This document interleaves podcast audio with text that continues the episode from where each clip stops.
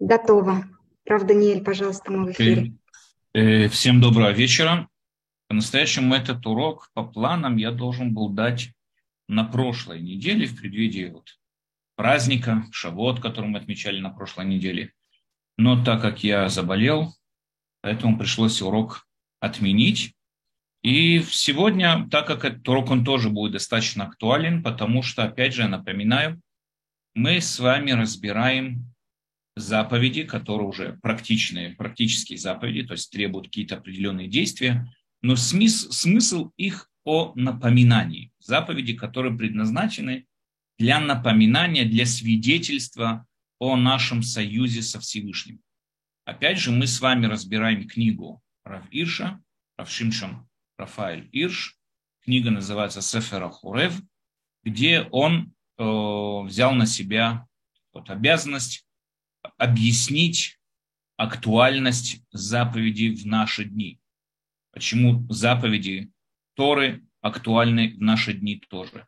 И вот мы до этого проходили с вами заповеди, которые он назвал заповеди, связанные с идеями, идейные заповеди. Закончили. Мы сейчас вот с вами находимся на второй главе этой книги, где касается заповедей, связанной с напоминанием или со свидетельством о нашем союзе со Всевышним.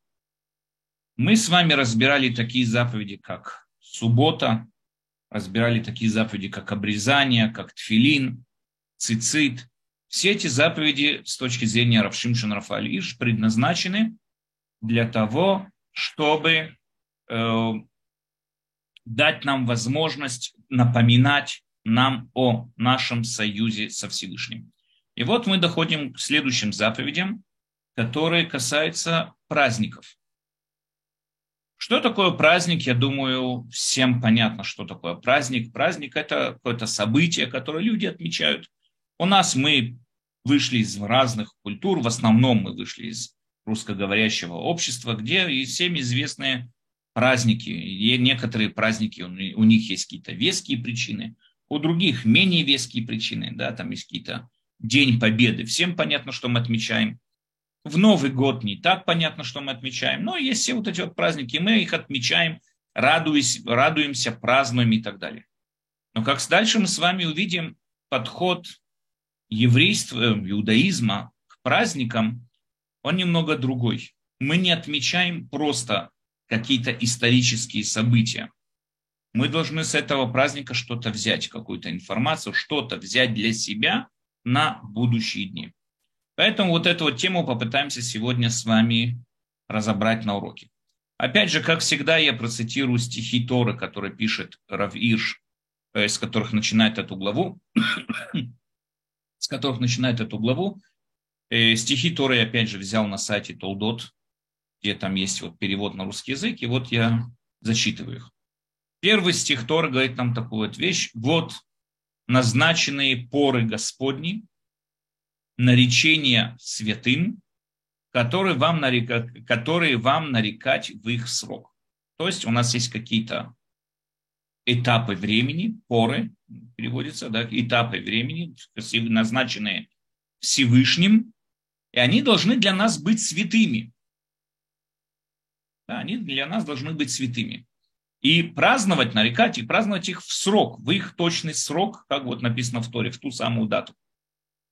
В первом месяце, 14 день месяца в межвечерье, Песах Господу.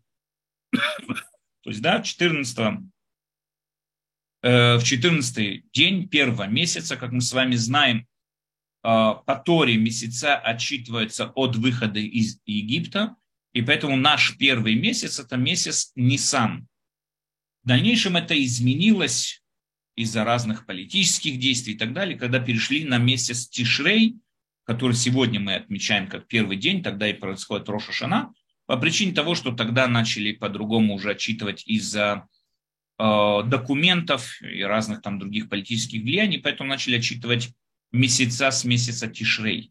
Но в Торе изначально первый месяц, когда написано в Торе, имеется в виду месяц Нисан, то есть первый день, первый месяц Нисан, 14 день, то есть Песах. 15 день этого месяца праздник пресных хлебов Господу, 7 дней пресные хлебы ешьте. Первый день наречения святым будет у вас, никакой работы должной не делайте. Да, опять же, как мы с вами видели по отношению к субботе, одно из тем, что вот одно из действий, которыми мы выделяем эти дни от обычных бытовых дней, тем, что мы в эти дни не производим какого-то ремесла, мы не делаем ремесло, тем самым образом как бы символизируем то, что этот день мы выделили и посвятили его Всевышнему и приносите огнепалимую жертву Господу семь дней. Седьмой, э, седьмой день наречения святым никакой работы должной не делайте. Получается у нас в Песах первый день праздника Песах и седьмой день, то есть последний день праздника Песах, запрещено совершать разные виды ремесел, какие именно и в чем они отличаются от субботы, мы дальше с вами увидим. Но есть ремесла, которые запрещено производить в первый день Песах и в седьмой. Окей, это первый абзац Торы, где мы с вами видим, извините, это первый абзац Торы, где мы с вами видим о том, что вот есть какая-то обязанность по отношению к празднику Песах выделить его от всех остальных дней в еврейском календаре. Окей, дальше. «И сочтите себе от другого дня после покоя, со дня принесения вами омера проведения, э, проведения Семь недель полными будут они. После того, как мы приносим жертву Омер, это день после Песах, мы отчитываем семь недель. И по истечению этих семи недель да, происходит праздник Шавот. Шавот от слова недели. от слова недели. Мы отмечаем его э, как вот э, семь недель, прошедших после Песаха. Окей, дальше. Говори сынам Израиля так, в 15 день этого седьмого месяца праздник пущий, семь дней Господу. Первый день наречения святым, никакой должна работы не делайте, семь дней принесите огнепалимую жертву Господу. Восьмой день наречения святым будет у вас, и принесите огнепалимую жертву заключения праздника это, никакой должной работы не делайте. То есть седьмой месяц, если мы с вами говорим, что первый месяц это Нисан, Значит, седьмой месяц, месяц получается Тишрей, то есть это когда вот мы отмечаем праздник Сукот и так далее. И возгласил Муше назначенные поры Господни сынам Израиля. То есть огласил Муше эти вот даты, которые были назначены Всевышним и так далее. И в первый день наречения святым связано святой, и в седьмой день наречения святым э, будет у вас. Никакой работы не должны делать в эти дни, лишь то, что в пищу для всякой души, только это можно делать вам. Подведем итоги. Что мы с вами видели всего, то, что вот я сейчас процитировал в Торе, то, что мы с вами вот видим написано вот в тексте самой Торы. Описано нам то, что у нас есть какие-то определенные дни в году, которые выделяются от всех остальных бытовых дней. Это Песах, по истечению семи недель праздник Шавот, седьмой месяц это праздник Сукот, у нас получается Песах, Шавот, Сукот. Сукот, последний день праздника Сукот, это дополнительный праздник, который называется Шмини Ацерет. Таким образом, у нас есть определенные дни, которые нас по законам Тор мы должны их выделить. Чем мы их выделяем? То же самое, как и субботу. Мы не совершаем э, те виды ремесел, которые проявляют человеческие, человеческую творче, человеческое творчество и человеческие возможности по произведению вещей. Есть только одно исключение. То, что нам требуется для приготовления в пищу, в праздники можно. Мы можем разжигать огонь от готового огня, нельзя зажигать новый огонь, но приносить огонь от огня мы можем, можем в праздник варить и так далее, и так далее. Есть определенные вещи, которые нам разрешены, в отличие от субботы. Но кроме вот этих исключений, праздники, они, как и суббота, запрещены проявление человеческих э, э, качеств, его вот творчества, его способностей создавать и так далее. Окей, хорошо. Понимая это, давайте с вами попытаемся разобрать такое вот понятие, говорит Равиш.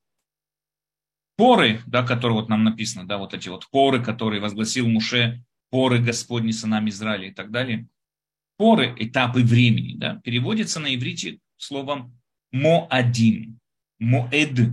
Моэд – это время, это период какой-то, временный период. Или Муадим.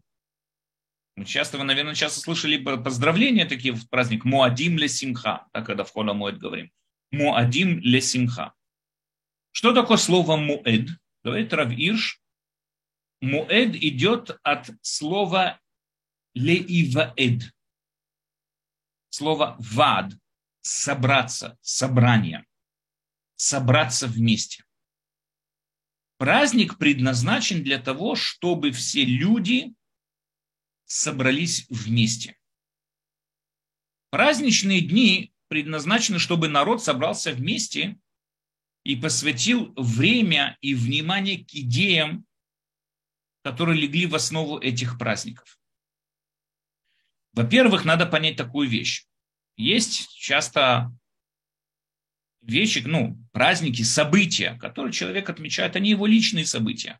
Он может пригласить друзей, конечно, но в основном это его личные события. Свадьба, рождение детей, обрезание мальчиков.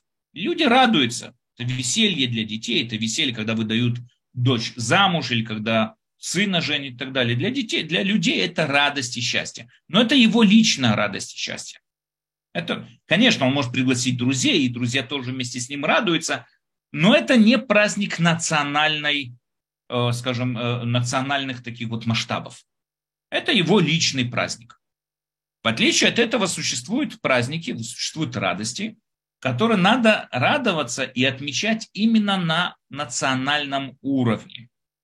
Потому что идеи, заложенные в эти праздники, которые легли в основу этих событий, это национальные идеи. И поэтому отмечать их надо всей нацией. Праздники, вот у нас есть Бейт Вад, называется, дом собрания. Праздники это есть как дом собрания, в котором собираться для того, чтобы отметить, как мы уже сказали, важные события. Только праздник это не, не дом, находящийся в каком-то пространстве. Он находится во времени. Везде, где бы мы с вами ни были, везде, где существует еврейская община, везде, где находится еврей, он отмечает вместе со всем народом, даже если он находится где-то далеко от центра, находится в одиночестве, но все равно со всем народом вместе отмечать в одно и то же время, в одну и ту же дату отмечать вот это вот событие. В этом и есть смысл самого праздника. Объединить народ вот в этих идеях. Праздничные дни выделяются от обычных бытовых дней, и они, как мы уже с вами сказали, призывают нас выйти за пределы жизненной рутины, можно сказать. Остановиться и задуматься о главном, о духовном, о смысле жизни. Мы с вами уже не раз сталкивались, мы с вами уже не раз сталкивались с тем, что когда мы с вами затрагивали законы субботы и так далее, мы с вами говорили, что одна из больших вредов, ну, я не знаю, там можно искать как вред, ну, тяжелых последствий, которые могут проявиться в человеческой жизни, это его вот рутина, жизненная рутина. Человек очень часто, когда вот начинает новый этап своей жизни, да, например, он, опять же, женится или, или что бы то ни было, у него какие-то новые планы – у него начинается что-то новое, он загорается, он этим живет и так далее, и так далее, но в дальнейшем его жизненная рутина его сдавливает, давит его вниз. Человек уже забывает о всех своих намерениях, которые у него были в юношестве. В юношестве он мечтал там покорить то, и быть космонавтом, там, не знаю, и быть тем, и семь, и пятым, десятым. Но когда вот в конечном итоге у него уже своя жизнь, он уже в конечном итоге, там, не знаю, к 50-60 лет видит, как далеко не воплотил ни один из своих планов, которые у него были в жизни. Почему? Потому что мы живем в этой жизни, мы живем этой рутиной, ничего не поделаешь. У нас есть семья, у нас есть забота, у нас есть дети, у нас есть работа, у нас много разных вещей, которые нас окружают, которые, скажем, проблемы, которые мы должны решать, намного более срочные. С огромным уважением ко всем моим там планам э, на будущее, но когда сейчас ребенок с температурой, Естественно, перед моим, передо мной сейчас стоит одна единственная цель – это бежать с ребенком в ближайшую поликлинику и каким-то образом им заниматься и так далее. Когда, не дай бог, происходит что-то, там, не знаю, в семье или наоборот, что бы это ни было, какие бы то ни были события, будь то радостные события или нерадостные события, они находятся сейчас, прямо передо мной. Все мои планы, которые были у меня на будущее, они где-то там, где-то там находятся. Но передо мной сейчас вот эта вот проблема, которая всплывает. Эта проблема называется жизненная рутина. Это может быть проблема на работе, это может быть проблема, как я уже сказал, не дай бог со здоровьем, это может быть новые какие-то там задачи, которые дают человеку на работе, новые проекты. И тем самым образом он далеко-далеко забывает уже о всех своих надеждах и всех своих планах на будущее, и он полностью, полностью утопает в жизненной рутине и так далее. Это обычное явление, так оно и есть. Но для того, чтобы не утонуть в этой рутине, человек должен себе постоянно напоминать о важности, о важных приоритетах. Для ради каких приоритетов он вообще существует? Ради каких приоритетов он вообще живет? Ради каких приоритетов вообще все, что есть вокруг него, он, к чему он стремится? Ему это требуется раз некоторый период времени напоминать об этом. Когда человек прекращает то же самое, как и в субботу мы с вами говорили. Когда человек прекращает свою жизненную рутину, ставит ее на тормоз. Сейчас я не занимаюсь работой. Сейчас я не занимаюсь своими проектами. Сейчас я занимаюсь духовными целями, своим интеллектуальным развитием. Я сейчас не включаю телевизор, я сейчас не, не нарушаю, там, не знаю, там, не совершаю какие-то там э, творческие задачи и так далее. Я сейчас погружаюсь в свой духовный мир. Когда человек это делает в определенное время, раз в определенное время, это останавливает его жизнь и дает возможность, знаете, высунуть голову из- из-под воды, вдохнуть новый воздух и плыть дальше. Потом в дальнейшем опять же вода его затянет вниз, он будет тонуть в этой рутине. Но опять же он потом, вот в эту минуту он высовывает голову из воды, опять берет воздух легкий и плывет дальше и так далее. Чтобы не утонуть в этой рутине, требуется постоянное напоминание. Одна из, как мы уже с вами сказали, часто рутина и бытовые заботы отвлекают нас от главных целей нашей жизни. И задача праздников да, задача вот праздника вернуть эти идеи на первые ряды, напомнить нам о главных приоритетах. Праздники происходят в период определенный, как мы с вами также разберем, почему именно в эти периоды времени, но праздники предназначены для того, чтобы остановить жизненную рутину и дать человеку возможность подумать, отдумать свое положение, где он по отношению к своим планам, и так далее, и так далее. Тем самым э, праздники дают возможность придать нашим поступкам правильные намерения. Я, мы, мы с вами уже не раз говорили об этом, особенно когда читали 8 глав Рамбама. Мы с вами говорили о том, что человеческие поступки можно разделить на три э, группы. Три группы, можно сказать так.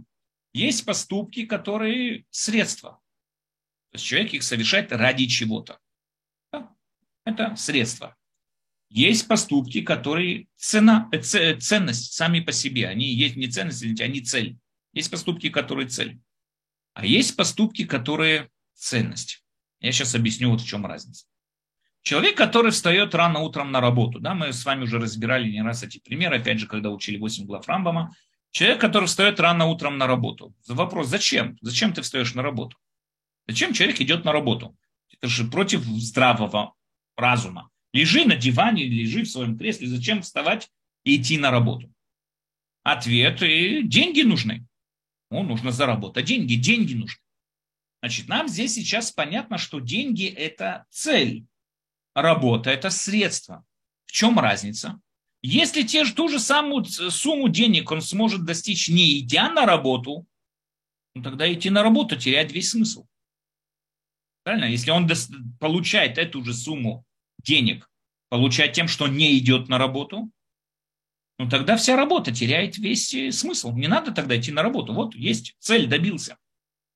Хорошо. Деньги зачем нужны? Деньги нужны, но каждый, конечно, ответит на свой вопрос. Я просто предполагаю. Деньги нужны для того, чтобы содержать семью. Окей, хорошо. Если, значит, у человека получится какая-то другая возможность содержать семью, да, допустим, там жить за счет кого-то, допустим, тогда в данной ситуации и деньги не нужны. Он живет за счет кого-то, который ему обеспечивает всем, что ему нужно. Тогда и деньги не нужны. Деньги ведь всего лишь как средство для пропитания семьи. Так вот приходят ему говорят, вот зачем тебе деньги, живи за мой счет, допустим, да? Живи за мой счет, не нужны тебе деньги. Понятно? Тогда деньги становятся средством для пропитания семьи, ведь цель это пропитание семьи. Окей, хорошо, дальше пройдем. Зачем семья нужна? Семья нужна, зачем, извините, зачем прокормить семью? Потому что надо, чтобы была семья. Если не прокормить семью, не будет семьи. Семья разойдется, разбежится, и не будет семьи. То же самое получается. Значит, семья – это цель, средство для содержания для семьи требуется ее прокормление. Средство этого прокормления – это деньги, средство для достижения этих денег – работа. Следующий вопрос. А зачем нужна семья? Допустим, ответ – потому что семья – это счастье. Окей, семья – это счастье. Допустим. Окей. Теперь, хорошо, следующий тогда вопрос. Опять же, да, получается, извините, то же самое. То есть, если я достигаю счастья не с помощью семьи, да, допустим, я достигаю тот же уровень счастья не с помощью семьи, какими-то другими способами, тогда и семья не нужна, я и так счастливый. Зачем тогда семья? Я и так счастливый. Правильно? Таким образом, у нас получается тогда вопрос, а зачем надо быть счастливым? И здесь обычный человек, он уже не, нечего ему ответить. То есть он, боже, нет ответа. Надо счастье, стремиться надо к счастью, счастье. А зачем быть счастливым? И здесь мы с вами доходим до нового вида действий, который называется ценность. Ценность – это поступок, или, скажем, такое действие, поступок, да, которого нету причины, и ради которого делается все. То есть, если я могу ответить нам, вам на вопрос, зачем быть счастливым, быть счастливым, там, не знаю, для того, чтобы, там, не знаю, соседи завидовали. Значит, получается, что, если у меня есть ответ, для чего быть счастливым, это уже не ценность, это тоже какое-то определенное средство. Но если я уже не могу ответить на этот вопрос, ну что, надо быть счастливым, Потому что это ценность. Это я верю, что надо быть счастливым. И ради счастья я делаю все для того, чтобы быть счастливым. Таким образом, получается, что счастье – это ценность, ради которой я живу. У меня нет объяснения, ради чего быть счастливым. Мне очевидно и понятно, что надо быть счастливым. Это может быть не только к этому, это может быть, там, не знаю, люди, которые идут на разные поступки для того, чтобы прокормить людей, для чего кормить, прокормить детей, людей, чтобы было везде все равенство. Для чего нужно равенство? Потому что надо, чтобы было равенство среди людей. У него нет объяснений, для чего надо, чтобы было равенство. Ну что это ценность, в которую он верит, равенство. И ради этой ценности он готов совершать революции, готов убивать большое количество людей. Потому что для него равенство – это вот э, самая высшая цель, которая может быть. Таким образом, что такое определение ценности? Определение ценности – это то, то действие, которому мне нет объяснений, ради чего. То есть нету какой-то выгоды, нету, я просто глубоко верю, что это так. И ради него, ради вот этого достижения, я готов идти на сам на, на, все, на все. Это определение ценности. Что происходит в основном у людей, когда вот они находятся вот в жизненной рутине и так далее. Очень часто происходит то, что приоритеты жизненные путаются. Приведем опять же, да, простой пример приведем. Э, насчет семьи, то, что мы говорили насчет семьи, семья, счастье и так далее. Человек встает утром, идет на работу для чего? Для того, чтобы заработать деньги и прокормить семью. Но ему этой зарплаты недостаточно, допустим. И он прикладывает больше усилий и поднимается по карьерной лестнице. Для чего? Потому что поднимаясь по карьерной лестнице больше денег, если больше денег, больше возможностей прокормить семью и так далее, и так далее. Но поднимаясь по карьерной лестнице со временем, вся вот эта вот рутина, жизненная, рабочая рутина, все вот это вот поглощение этой работы приводит к тому, что незаметно как, но карьера становится для него важнейшей важнейшей целью, а семья, наоборот, ему мешает и отходит назад. И мы видим, как люди, которые пошли на работу ради самых благих целей, там прокормить семью или что бы то ни было и так далее, создать семью, вдруг для них меняется цель, и для них главная цель становится вообще карьера, карьерный рост, а сейчас жена что-то ей там мешает, что-то ей надо, и дети, и так далее, и так далее. И, и наоборот, его семья раздражает. Почему? Как такое может быть? Ведь ради семьи ты и пошел на работу. Ответ потому, что одна из проблем нашей неосмотренности, да, невнимательности к, нашей, к нашим приоритетам приводит к тому, что все приоритеты мешаются, смешиваются, мы теряемся. Классический пример может быть по отношению вот национальных ценностей. Мы с вами не раз говорили о том, особенно по праздник Шавот, мы с вами говорили о том, что народ сплотился вокруг одной идеи, которая стала ценностью для этого народа, это служение Всевышнему. Служение Всевышнему может происходить в земле Израиля. Почему?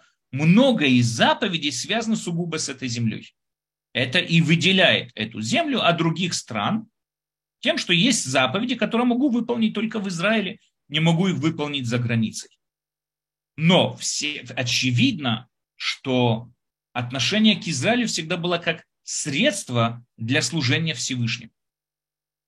Но в дальнейшем многих людей потихоньку приоритеты путаются, и наоборот, у них уже заселение земли Израиль становится целью выше всех остальных целей, становится ценностью самой по себе. Даже Бог и даже ответственность перед Богом отходит на задний план. Ну ж почему? Потому что, опять же, вся вот эта вот рутина, все, что происходит вокруг, сбила у него перемешала ему вот эти все его приоритеты, и он в них просто запутался. Он в них запутался и уже живет совсем в другом направлении. Я как-то рассказывал вам о, на, одних, на одном из уроков о том, что в британской газете писали когда-то, вот я видел даже статью, давно, в 20-х годах это было, прошлого века, о том, что 30 где-то там было, это в том, что была ферма смерти, так ее назвали, ферма смерти. Что-то за ферма смерти пришла в местный полицейский участок, пришла голодная женщина, она, у нее были ну, с голодными детьми, просила, чтобы вот некому ее прокормить, муж умер, а прокормить их некому. Когда полицейские начали раскрывать документы, откуда эта женщина, что они были в шоке. То есть это у хозяина, у ее мужа самые большие территории в этом округе. Огромнейшие частные территории, поля, целые поля, плантации, огромные. И они были уверены, что, наверное, там какие-то азартные игры, потому что как можно объяснить состояние жены, которая такая худая, и тяжелое состояние детей? Где все деньги? Ему достаточно было продать половину своей территории, у него там будет огромное богатство. Даже работать не надо, продай только. Поэтому было подозрение на том, что где-то там появились незаконные азартные игры. Извините. И когда начало исследование, даже приехала специальная комиссия Скотланд-Ярда, начало исследование и так далее, один исследователь нашел какую-то хижину, будку какую-то, стоящую посреди поля. Он пошел посмотреть, что там, короче, пол шатался. Когда он открыл пол, он увидел погреб. Когда он спустился в погреб, он нашел там сокровища. То есть ферма по-настоящему выглядела в ужасном состоянии. Животные, которые были на ферме, истощенные от голода, умирали просто. Э, ферма была заброшена, все было в ужасном состоянии. Но когда он спустился в этот погреб, он был в шоке. Есть фотография, как они стоят, и там целые стены с этими вот золотыми кирпичами, значит, слитки такие, кирпичи золотые. Муж, вместо того, чтобы он тяжело работал, жена говорит, что он тяжело работал с последних сил, но денег на семье не было. Ответ – деньги были. Только мужу было наплевать на семью. Муж стал коллекционировать эти вот золотые кирпичи. Там было столько богатства, что он был чуть ли не самым богатым человеком в Англии а семья голодала. Как такое может быть? Ответ очень простой. У человека по каким бы то ни было причинам перепутались приоритеты в его жизни. И сейчас для него главный приоритет – это как можно больше собрать, как можно больше собрать денег, потому что для, перед его глазами главное, чтобы была огромная сумма денег. А семья – это уже что-то последнее. И мы видим, как у человека поломаны взвешивание, вот этот вот механизм взвешивания правильных приоритетов. Как мы можем заботиться о том, чтобы у нас такого не было? У нас есть четкая цель, четкая ценность нашей жизни, как нация, как народ. Это монотеизм, служение Всевышнему. Это единственная ценность, которая сдерживает нас как народ. Мы с вами в прошлом году про праздник Шавот говорили на эту тему и позапрошлом году. Это единственная ценность, которая нас сдерживает как народ. Как мы можем убедиться, чтобы эта ценность как-то там не, не запуталась и не превратилась в что-то совсем другое, и не превратилась в просто какой-то обычный патриотизм, перерастающий в какой-то фашизм или что бы то ни было и так далее. Мы должны себе постоянно напоминать о правильных приоритетах. Должны себе постоянно напоминать о правильных целях и ценностях нашей жизни. Как мы это совершаем? Раз в определенное время мы останавливаем, ставим на тормоз нашу жизненную рутину и вникаем в идеи, которые, как мы уже с вами сказали, которые легли в основу тех событий, которые мы себе напоминаем о них. Поступки, надо понять такую вещь. Поступки оцениваются не только самим поступком, но также оцениваются намерением. Мы с вами, когда затрагивали тему морали, мы тоже об этом говорили.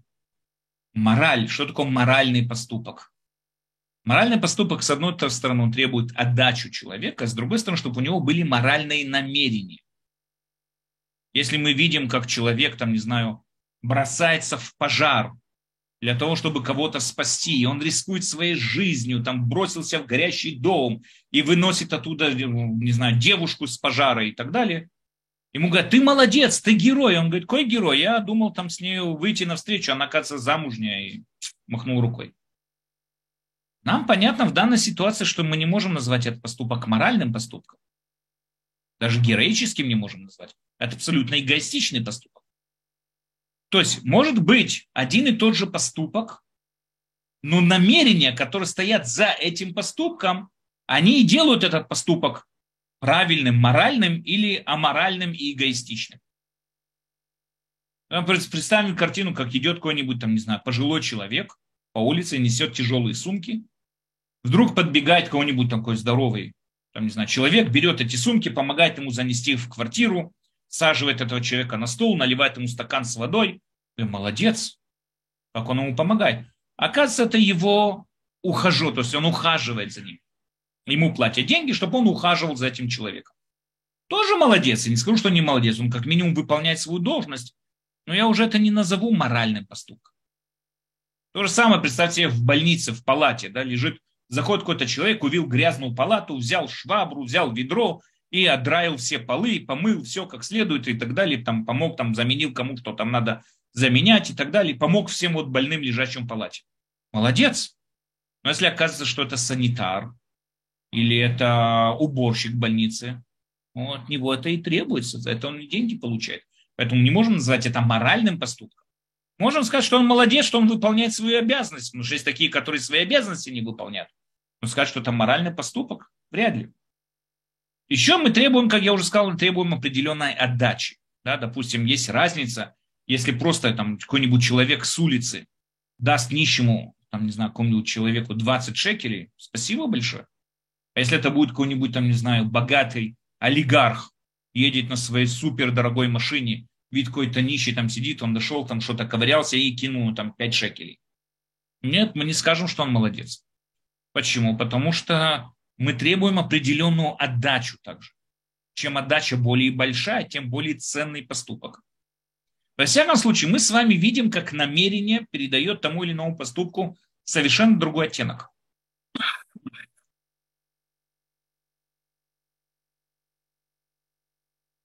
Понимая это, понимая это, мы понимаем простую вещь. До какой степени важно держать у себя в голове, в своем сознании те цели и те ценности, ради которых мы живем. Потому что именно они придают правильный оттенок нашему поступку. Именно они придают правильность нашим действиям. Допустим, человек, который сейчас вот приехал в Израиль, допустим, и купил поле, и посадил фрукты, овощи, выращивает, работает. Почему? Потому что это земля, на которой можно совершать заповеди. Надо эту землю оживлять для еврейского народа, потому что надо, чтобы сюда вернулись все евреи. И вот он служит этой идее для того, чтобы через эту землю, как мы уже с вами сказали, служить Всевышнему и так далее. Мы скажем, что это правильный и духовный, и моральный поступок. Но если человек делает это по причине патриотизма, да, это моя земля, там у украинцев Украина, у белорусов Белоруссия, там у индусов Индия, а у меня Израиль, я вот приеду, я здесь. Весь поступок потерял весь свой духовный смысл. Превратился из какого-то морального поступка в определенный выгодный поступок, циничный поступок, я не знаю как, но, но не духовный поступок. Поэтому мы должны всегда держать это э, у себя в сознании, всегда держать у себя это в голове, каким, ради каких приоритетов, ради каких ценностей мы живем. Праздники тем самым образом очищают наши намерения тем, что напоминает о правильных ценностях и приоритетах нашей жизни. Праздники направлены к будущему, в отличие от Роша Шана и Йом-Кипур, которые предназначены для анализа своих прошлых поступков – Праздники направлены к будущему. Наполнить наши дальнейшие дни правильным смыслом. Чтобы даже если до сих пор мы жили неправильно, чтобы с этого момента я изменил свои взгляды и жил правильно. Все праздники напоминают нам о чудесах, и тем же самым является знаком и напоминанием для нас что Бог есть тот, кто держит и поддерживает жизнь народа. То, что нас сплотило в один народ. То, что нас сделало одним народом. Мы должны помнить, что это одна единственная ценность – служить Всевышнему. Мы с вами сейчас немножко затронем это, более широко мы это, это раскрывали в прошлых годах, когда изучали Шавот. Поэтому в первую очередь их смысл имеет, как мы уже сказали, национальный наклон. Он напоминает нам, что мы общество, которое приняло власть Всевышнего. И это и есть та самая идея, которая сплотила нас в один народ. И этим мы должны идти до самого конца.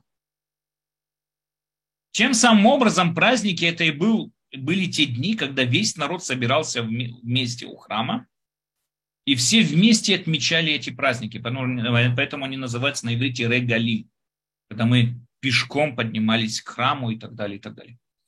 Теперь надо понять такую вещь, да, как мы уже с вами объяснили.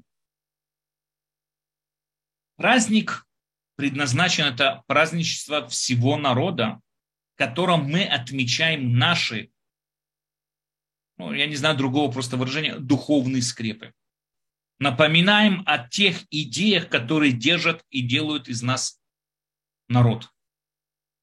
В чем отличие народа от других групп людей, национальности, семейства и так далее?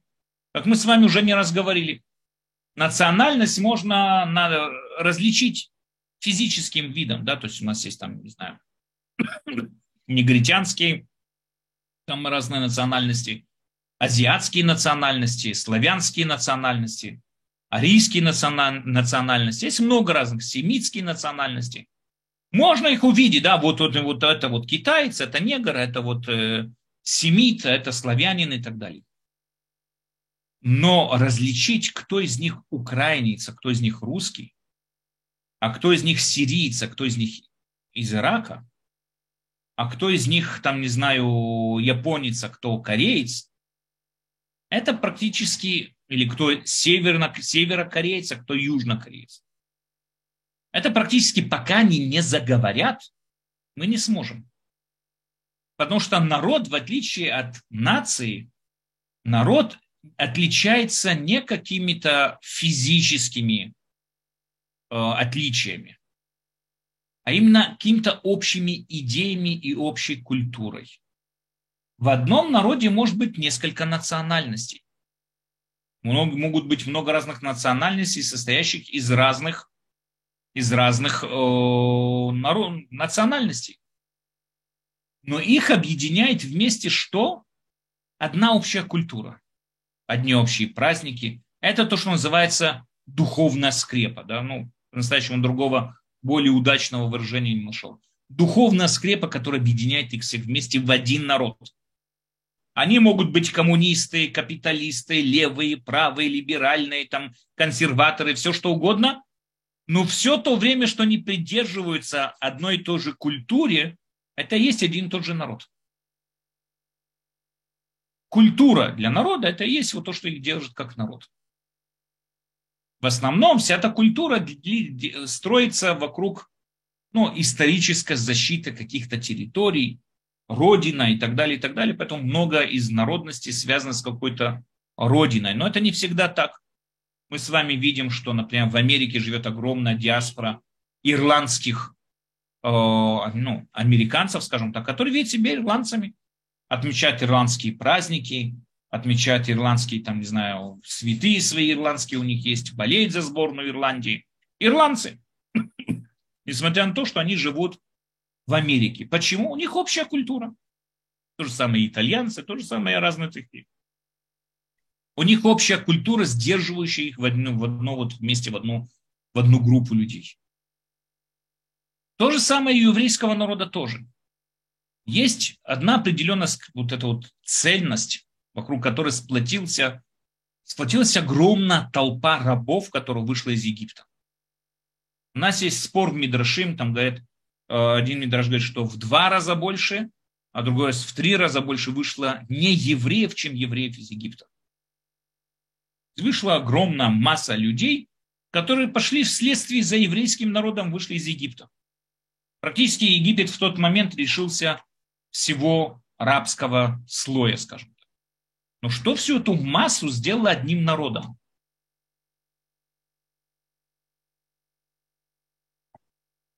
что-то превратило в один цельный народ. Получение какой-то определенной идеи. Идеи монотеизма. Она их отделила от всех остальных народов и сделала их особенным народом. Мы с вами чуть дальше об этом еще поговорим. Праздники, кроме того, имели также историю, кроме того, что имели какие-то исторические корни, они также были тесно связаны с сезонами года. Сказать такую вещь, да? Э, Песах отмечался всегда весной, Суккот отмечается осенью и так далее. Почему это так сделано? Сказать, что судьба человека и народа тесно связана с природой. Так же, как Всевышний управлять всем тем, что происходит в природе, управлять всем тем, что происходит на все вот этом на уровне вот природы и так далее, также он управляет судьбой и историей народа, нации. Мы должны также помнить, что как природа постоянно, так и надзирание Всевышнего постоянное. Потому что это не то, что Всевышний создал этот мир и ушел куда-то там далеко в сторону там и все занимается своими делами. Нет, Всевышний является до сих пор, сейчас, в данный момент, источником, в данный момент является источником всего, что происходит в этом мире. Также, когда я вижу на стене да, пятно света, мне понятно, что где-то горит фонарь, который оставляет вот это вот пятно света. Все то время, что есть сзади фонарь, есть пятно света как только фонарь выключится и в пятно света пропадет. То же самое, ну, конечно, не то же самое, но можно такое же подобие сказать о Всевышнем. Все то время, что есть Всевышний, все то время, опять же, он всегда есть, это неправильно сказать, но Всевышний постоянно влияет на происходящее в этом мире. Он является первичной причиной всего, что здесь происходит сейчас, в данный момент. Не когда-то создал мир, а сейчас, в данный момент влияет и тем самым сейчас, в данный момент, влияет на нашу судьбу и влияет на нашу историю и так далее. Это мы должны помнить постоянно. Что те события, которые мы отмечаем когда-то, они актуальны сегодня тоже. настоящее и прошлое переплетаются в одно целое. Прошлое из-за настоящего происходит, прошлое происходит из-за настоящего, приводит к настоящему, а настоящее ради прошлого. Что это означает? Если сейчас народ отойдет от своих обязанностей, тогда та исторические события, которые вывели народ из Египта и так далее, потеряли абсолютно весь свой смысл. Смысл нашему выходу из Египта, смысл нашему образованию как народ мы придаем сейчас в настоящем. И если мы в настоящем отходим от всех вот этих вот э, принципов, тем самым образом они теряют весь свой смысл. Теряют весь смысл, весь смысл наш выход из Египта и так далее. Тогда просто нету никакого смысла было выводить язычников из Египта. Можно сказать такую вещь, что праздники, они сделаны очень интересно, как вот сейчас мы с вами разберем. Праздники делятся на материю и на форму да? материю народа и его форму. В Песах, что мы отмечаем в Песах? Мы отвечаем физическое создание народа. То есть группа, как мы уже сказали, группа, большая группа людей, центр которой являлось крупное семейство Якова, потомство Якова, огромная группа людей, вышла из Египта и получила свою свободу. Эта группа людей освободилась от рабского ига. Поэтому, например, Песа, говорит Равиш, выпадает на весну. Так же, как и в весне зарождаются все растения, весну расцветает и процветает все, что есть вокруг, также им народ расцвел, вот в Песах зародился и расцвел народ. Но надо понять такую вещь. Многие народы добивались освобождения. Посмотрите на все колониальные страны, которые были вот в Африке и так далее. Да. Многие народы добились свободы. Прогнали англичан, бельгийцев, прогнали все там и так далее, и так далее. Но стало ли им лучше от этого жить? Мы видим, что нет. Почему? Есть такие, которые, да, например, возьмем Соединенные Штаты Америки. Стала на сегодняшний день одной из крупнейших держав но возьмем с вами какие-то там, не знаю, азиатские, африканские страны. Нет, почему? Потому что одного освобождения недостаточно. Одно освобождение это, только полпути. Главное требуется, чтобы была какая-то цель. Ради чего было это освобождение? Американский народ смог при освобождении британцев создать какие-то ценности, которые были задекларированы вот в, в декларации о свободе, построить какое-то новое общество на основах демократии и так далее. И это дало возможность им продолжать существовать, потому что вокруг этих идей они сплотились.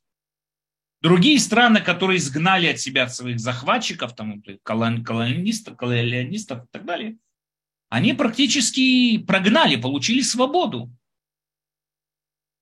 Но они не имели никакой идеи, что дальше с этой свободой делать. Виктор Франкель писал, это известный психолог, э, логотерапевт, он писал когда-то, что в, в Америке недостаточно, чтобы стояла только статуя свободы. Надо еще, чтобы стояла статуя ответственности.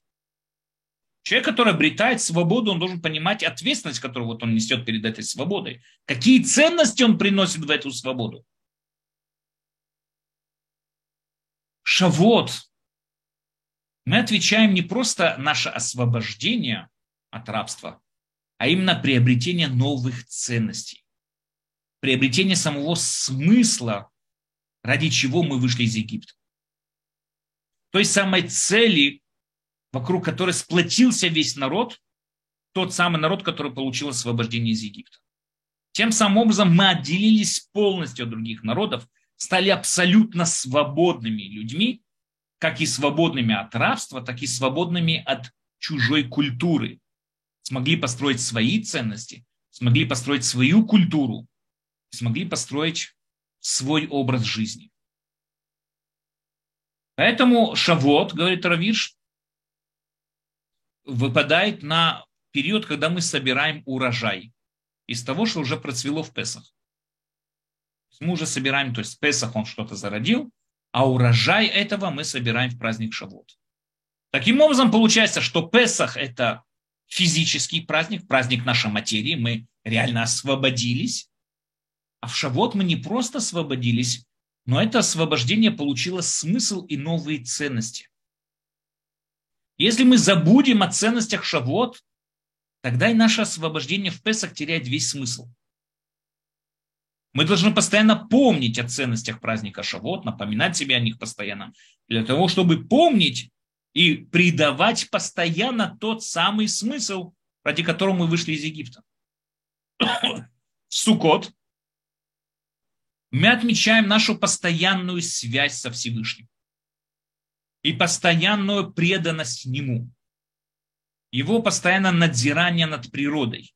Мы делаем сукот из абсолютно природных растений, из природных вещей, которые не обработаны, можно сказать, такие полуфабрикаты, не обработаны для человеческого использования, напомнить нам, что мы часть всего этого мира – мы часть всей этой глобальной картины и должны выполнять свое, свои обязанности по отношению к этой природе. Мы не выше этой природы, мы часть этой природы. И как каждая, каждая частица этой природы выполняет свою цель, так и мы должны выполнять эту цель. И так же, как Всевышний, как мы сказали, надзирать над каждой частицей природы, также надзирает над каждым из нас во всем этом народе. Сукот напоминает нам о постоянном контакте и постоянно связью Всевышнего с этим миром. Поэтому праздник,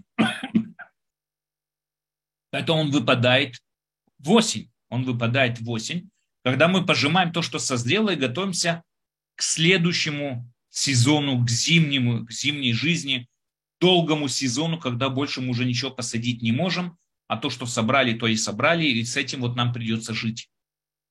И вот, вот эту вот идею того, что Всевышний всем управляет – мы берем с собой, скажем так, в тот долгий период, когда практически вот провизия, которая у нас осталась, должна нас содержать всю зиму. Должны помнить, что все, что с нами происходит, это происходит от Всевышнего. Шмини Ацерет, это последний день Шавот, восьмой день, напоминает нам не просто о постоянной связи с Всевышним, а напоминает о постоянных обязанностях наших перед Всевышним. Симхат Тура, как мы отмечаем, да, праздник Торы, праздник нашей культуры, праздник наших обязанностей, связанных со Всевышним. Таким образом, мы с вами можем сказать такую вещь. Каждый из праздников, которые мы с вами перечислили, они составляют одну из сторон монеты. Они составляют одну из сторон монеты. С одной стороны, у нас есть, мы отмечаем именно нашу, скажем так, вот материю нашего народа как мы уже сказали, освобождение, физическое освобождение от Египта. С другой стороны, мы отмечаем духовность нашего, форму нашего народа. Именно отмечаем э, нашу э, э, цель и освобождение нашей культуры от других народов. То же самое и в Суккот. С одной стороны, мы отмечаем э, нашу физическую связь со Всевышним через природу, через вот плоды, через всем тем, что Всевышний нас награждает и дает нам и так далее. А в Шмине Ацерт мы отмечаем нашу духовную связь со Всевышним через учение Торы и так далее. Таким образом, когда человек четыре раза в год, ну, можно сказать, три раза, потому что Шмине Ацерт идет в тесную сукот, когда человек три раза в год напоминает себе об этих идеях, кроме, конечно, субботы еще, которую мы напоминаем каждую неделю, когда он напоминает себе об этих идеях, это гарантирует то, что если он правильно проводит праздники, всматривается в эти идеи. Не то, что он в эти праздники, о, можно не работать, поеду на море или там займусь, там, не знаю, пойду куда-то там, сделаю шашлыки и так далее.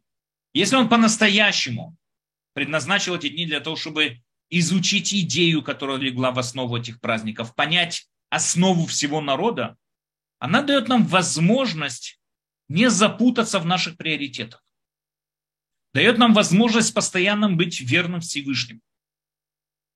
И тем самым образом придает смысл и ценность всем тем событиям, которые были когда-то. Ведь какой смысл был, как мы с вами сказали, выхода из Египта, если бы сегодня мы полностью бы отошли от Торы? Не было бы никакого смысла. Какой смысл был бы, э, не знаю, в получении Торы, праздник Шавот, если бы мы ее не выполняли? Никакого смысла. Какой смысл отмечать праздник Шавот, если мы вообще там Богом не интересуемся? Тоже никакого смысла.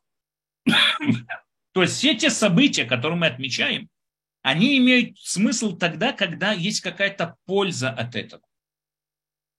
Если никакой пользы от этого нет, тогда и весь смысл теряется. Поэтому, да, подведем вкратце вот итог того, что мы сейчас с вами видели. Праздники предназначены для того, чтобы не дать нам утонуть в нашей жизненной рутине. В чем проблема, если мы утонем? Мы запутаемся и забудем все наши приоритеты. Мы затеряемся как народ, ассимулируемся среди других народов, потеряем полностью все свои цели, и от нас практически ничего не останется. Когда мы видим, что большие группы евреев отходят от Торы, возьмем, вот смотрите, какая огромная симуляция в Америке. Даже называется тихая катастрофа. Тихая катастрофа, никто о ней не слышал. Но каждый год сотни, э, каждый год тысячи евреев покидают иудаизм через реформистские общины. Почему? Потому что нет уже этих ценностей, нет ничего, и ассимулируется. То, что нас до сих пор продолжает сдерживать как народ, это то, что мы продолжаем придерживаться тем самым ценностям, которым, которые легли в основу этих праздников. Тем самым образом они дают нам возможность в течение тысячи лет оставаться при той же самой культуре, при том же самом мировоззрении, и в течение тысячи лет продолжать быть одним цельным народом. Теперь пару коротких замечания по отношению к празднику с точки зрения практических законов. Э, праздник, в отличие э, от субботы, как мы сказали, можно готовить еду ради самого праздника. Ради будних дней или дней, которых за пределами праздника нельзя. Например, сейчас этот праздник переходил в субботу. Ради субботы готовить нельзя, как только если мы делаем ируф тавшилин, да, какой-то определенный ритуал, в любом молитвеннике он есть. Но без этого готовить из праздника на субботу нельзя. Праздник можно готовить то, что необходимо ради самого праздника. Ради этого можно, как мы уже сказали, разжигать огонь от уже горящего огня. Ради других дней нельзя. Это вот единственное исключение, которое есть между праздником и между субботой.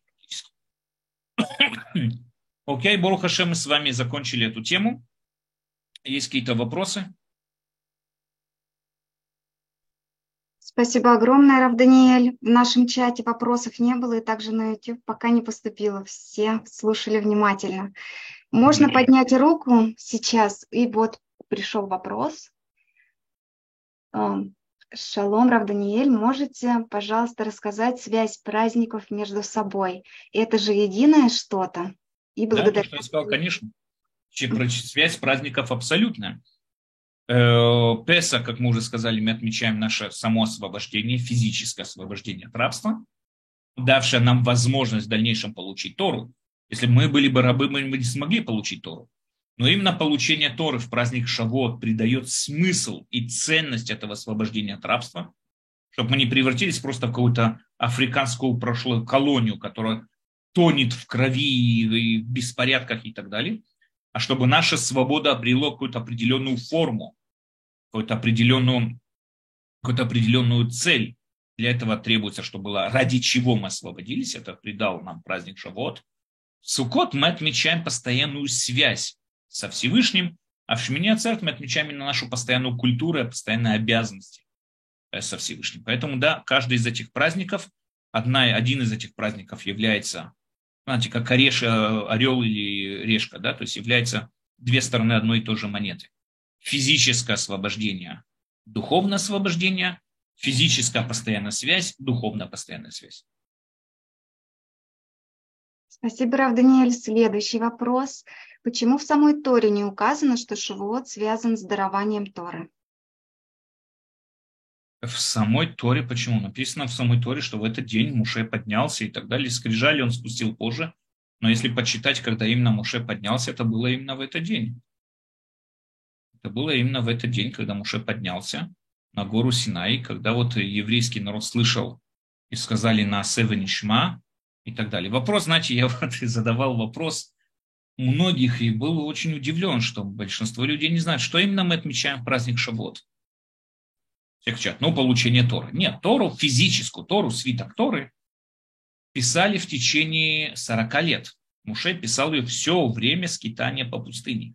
Последний день он ее в своей жизни, он ее переписал в один сплошной свиток, шил, переписал свиток, и потом переписал его 13 раз, один свиток положил вот, воро, вот это вот э, э, Арона Кодыш, да, вот то, что несли левиты, ковчег завета, а по каждому свитку дал свое колено. То есть Тора писалась 40 лет. Скрижали, когда мы получили, мы знаем, скрижали получили с 17-го Тамуза. Именно тогда Мушейхи разбил, и поэтому 17-го Тамуза мы постимся. Вторые скрижали получили в Йом-Кипур, когда Всевышний простил нам этот грех и так далее. Что же мы получили в Шавот? В Шавот мы не получили ничего, как только приняли на себя обязанность выполнять все то, что в дальнейшем принесет нам уши. Мы приняли асер это деброд, 10 высказываний. Деброд это высказывание. В дальнейшем они были выбиты на камни, асер это деброд, на скрижалях завета. Но то, что мы получили в праздник Шавот, мы практически получили мы практически получили обязанность, приняли на себя обязанность выполнять все, что написано в Торе. Поэтому это не может быть день, когда мы говорим, что это день получения Торы, это не день получения Торы, это неправильный перевод, а перевести как день принятия Торы. Это уже совсем другой перевод. Приняли на себя обязанность выполнять написано в Торе.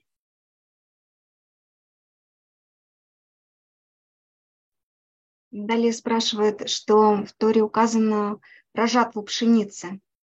Так пишется. Что в Торе сказано? Жатва пшеницы, как этот праздник Шавуот называется. Да, как мы с вами сказали, что эти дни, они были связаны. Почему? Знаете, есть когда-то интересный такой рассказ, я помню еще в детстве. Я читал про Петра Первого, когда он проводил реформы в армии э, по европейскому типу. Он как-то видел там парад, шли, маршировали солдаты, и какой-то офицер кричал «Сена, солома, сена, солома, сена, солома». И они вот маршировали и так далее. Петр удивился, что значит сена, солома. Лево-право, лево-право. Он позвал к себе этого офицера, на него кричит, почему лево, ты кричишь сена, солома. Тот говорит, что все эти ребята не деревенские ребята. Они не знают, что такое лево, что такое право. Пока их научу, что такое лево, пока научу, что такое право, им намного легче различить между сеной и соломой, чем лево и право. И Петр его вознаградил, там сделал, возвысил там до высочайших чинов офицерских и так далее. То же самое здесь, когда, мы, когда нам Тора говорит, что в этот период времени такой-то и такой-то праздник отмечается, мы с вами говорим о том, что это не причина этого праздника, а чтобы евреям, которые еще не было э, сформулированного календаря и так далее, чтобы было легче понять, когда, вот период собирания урожая. А, все, понятно, вот когда собирают урожай, все, всем стало понятно. Не потому что это причина праздника, а потому что это происходило в период, когда собирали урожай, или в период, когда там собирали фрукты, овощи и так далее, и так далее. А не потому, что вот эта вот причина есть э, причина самого праздника. Очень многие в этом ошибаются, но это не так. Спасибо, Рав Даниэль. Следующий вопрос. Когда читают 10 речений, надо вставать или можно сидя слушать? Как правильно? Э, хороший вопрос. Почему он хороший? Потому что это спор как все в еврействе, как мы знаем, касается закона, всегда находится в споре. Рамбам пишет, что нет, вставать ни в коем случае нельзя, потому что все, э, вся Тора – это одноцельная вещь. Человек, который встает при десяти, этих вот, э, десяти высказываний вот этих, он как бы выделяет их от всей Торы. Или стоишь всю Тору, или сидишь всю Тору. Но есть и другие мнения, есть которые говорят, что встают, есть такие, которые говорят, что нет, это спор такой. Главное, если вы молитесь в какой-то синагоге, делайте, как принято там.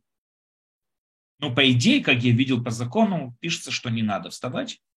Для того, чтобы, опять же, не разделять Тору на части. Да, есть какая-то более важная часть или какая-то менее, частная, менее важная часть.